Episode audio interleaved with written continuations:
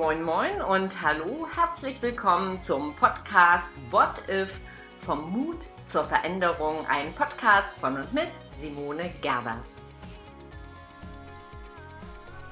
Da ist sie, die Podcast-Folge Nummer 50. Mein dritter Podcast hat mittlerweile die 50. Folge erreicht und ich freue mich natürlich riesig über euren Support und übers Einschalten. Ja, worum geht es heute? Es geht um mutarme Kommunikation. Ich bin der Meinung, dass eine mutarme, um nicht zu sagen eine feige Kommunikation, sich virusartig verbreitet hat. Und ich habe einen aktuellen Anlass, warum ich gerade dieses Thema in meinen Podcast aufgenommen habe. Ja, wie geht mutarme Kommunikation? fragst du dich vielleicht gerade.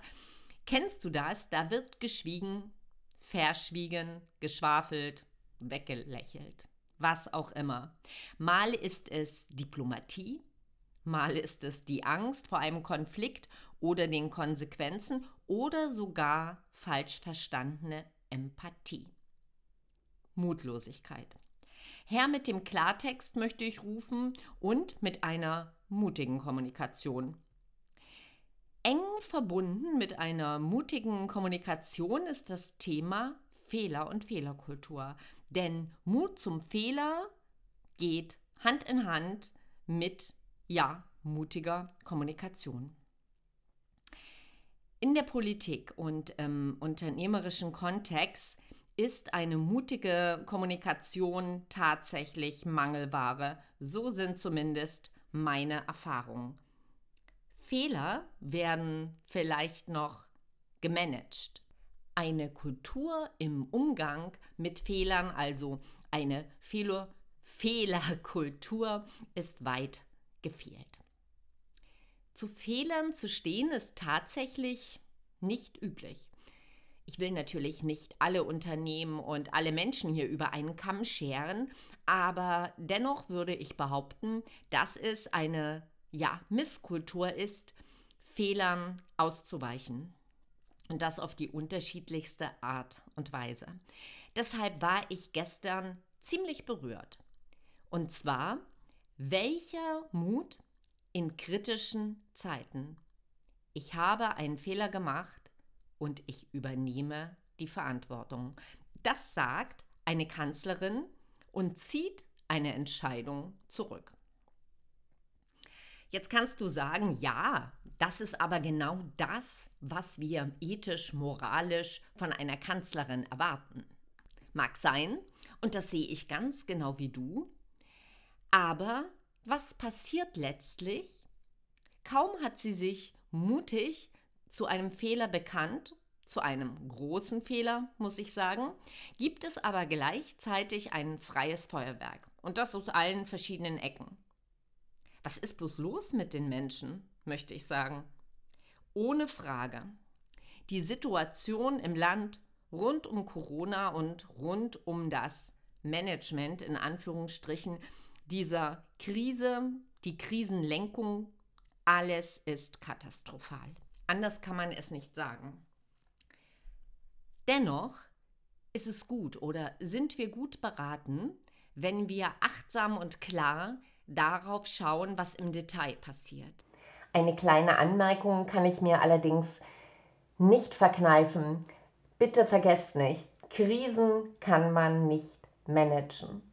Krisen müssen wir begegnen. So, und Jetzt ist es so, dass ich den Umgang der Bundesregierung mit all dem, was passiert, innerhalb dieser Krise als katastrophal erachte. Und dennoch ähm, macht es mich sehr betroffen, welche Art des Fehlerumgangs wir haben. Aber nochmal zurück. Als ich gestern die Maßnahmen äh, der Bundesregierung las, dachte ich mir, wie mutlos und wieder mal vollkommen ohne Konzept die Sicherheitsmaschinerie in diesem Land läuft. Das ginge sicher innovativer, flexibler, eben mit mehr Konzept. Wir haben viele kluge Köpfe, auch in Regierungskreisen und es gibt Berater auf allen Ebenen, die man ja, hinzuziehen kann. Und dann kam der Aufschrei der Wirtschaftsverbände, zum Glück. Eine Kanzlerin stellt sich dem, sie stellt sich gerade hin und sie erklärt sich und sie erklärt den Fehler. Das macht den Fehler nicht weniger schlimm.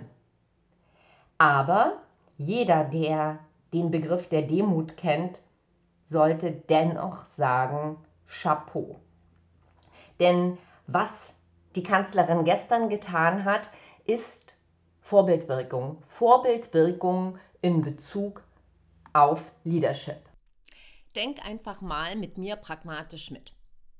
Wenn du Führungskraft bist oder Manager und du vor dein Team, vor deiner Mannschaft treten musst und ja, dann verkündest, dass alles das, was du an Krisenmanagement da gerade betrieben hast, äh, dass das verfehlt ist, dann braucht es von dir wirklich Standfestigkeit. Und ähm, das ist Verantwortung. Das ist letztlich Übernahme von Verantwortung.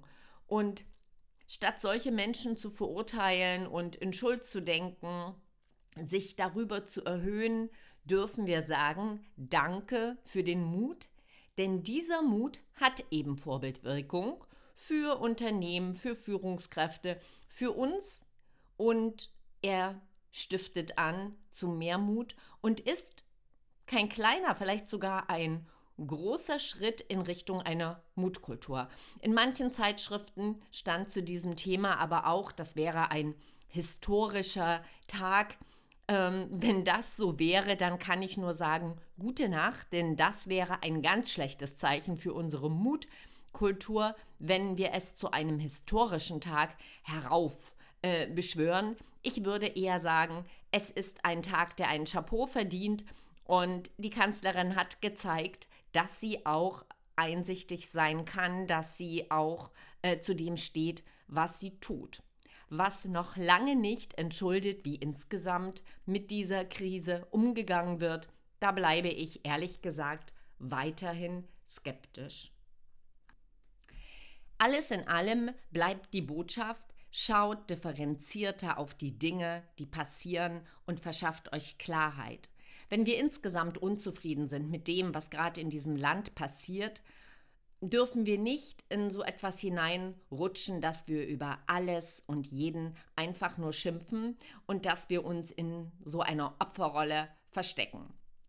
Auf den Mut zum Fehler und auf den Mut zu einer klaren Kommunikation. Darüber äh, oder darum geht es mir jetzt in diesem Podcast und ich fand, das Beispiel passt doch wunderbar. Wenn du mehr wissen willst, wie eigentlich Mut geht und auch im Detail, wie geht Mut zu einer klaren Kommunikation, dann bist du eingeladen, in mein aktuelles Buch Mutausbruch, das Ende der Angstkultur zu schauen und dir dort vielleicht ein paar Impulse zu holen. Du kannst aber auch gern einen Blog äh, im Blog nachlesen oder weiter diesen Podcast als Impuls hören. Ja, es ist Zeit für einen Mutausbruch. Bis zum 26., also bis heute, ähm, hatte ich einen Sonderrabatt eingestellt, sowohl für mein Online-Programm in sieben Schritten zu mehr Mut, eine Begleitung durch deine Veränderung ähm, und gleichzeitig all denen ähm, 20 Prozent auf diesen Kurs angeboten, zusammen mit meinem Mutkartenset, wenn du das Buch bis zu diesem Datum kaufst. So, und jetzt habe ich mir überlegt, ich verlängere das genau bis Ostern als kleines Ostergeschenk. Also ganz konkret bis Ostermontag kannst du weiter zu diesen Konditionen den Basis-Online-Kurs ähm, beziehen Du kannst dann dort, ähm, wenn du mir den Beleg für den Kauf des Buches zukommen lässt, den Code eingeben, den ich dir zuschicke und bekommst halt diese 20% und als Dankeschön noch ein schönes Kartenset zu meinem Mutbuch. Ja, ich wünsche uns insgesamt ganz viel Mut, viele Mutausbrüche, denn Zeit für einen Mutausbruch ist tatsächlich jetzt. Demnächst gibt es mehr die Termine für die Lesung sind gerade in der Vorbereitung und du darfst gespannt sein. Also, Nächsten Freitag ist wieder Podcast-Tag. Ich freue mich, wenn wir uns hören. Nur Mut, deine Simone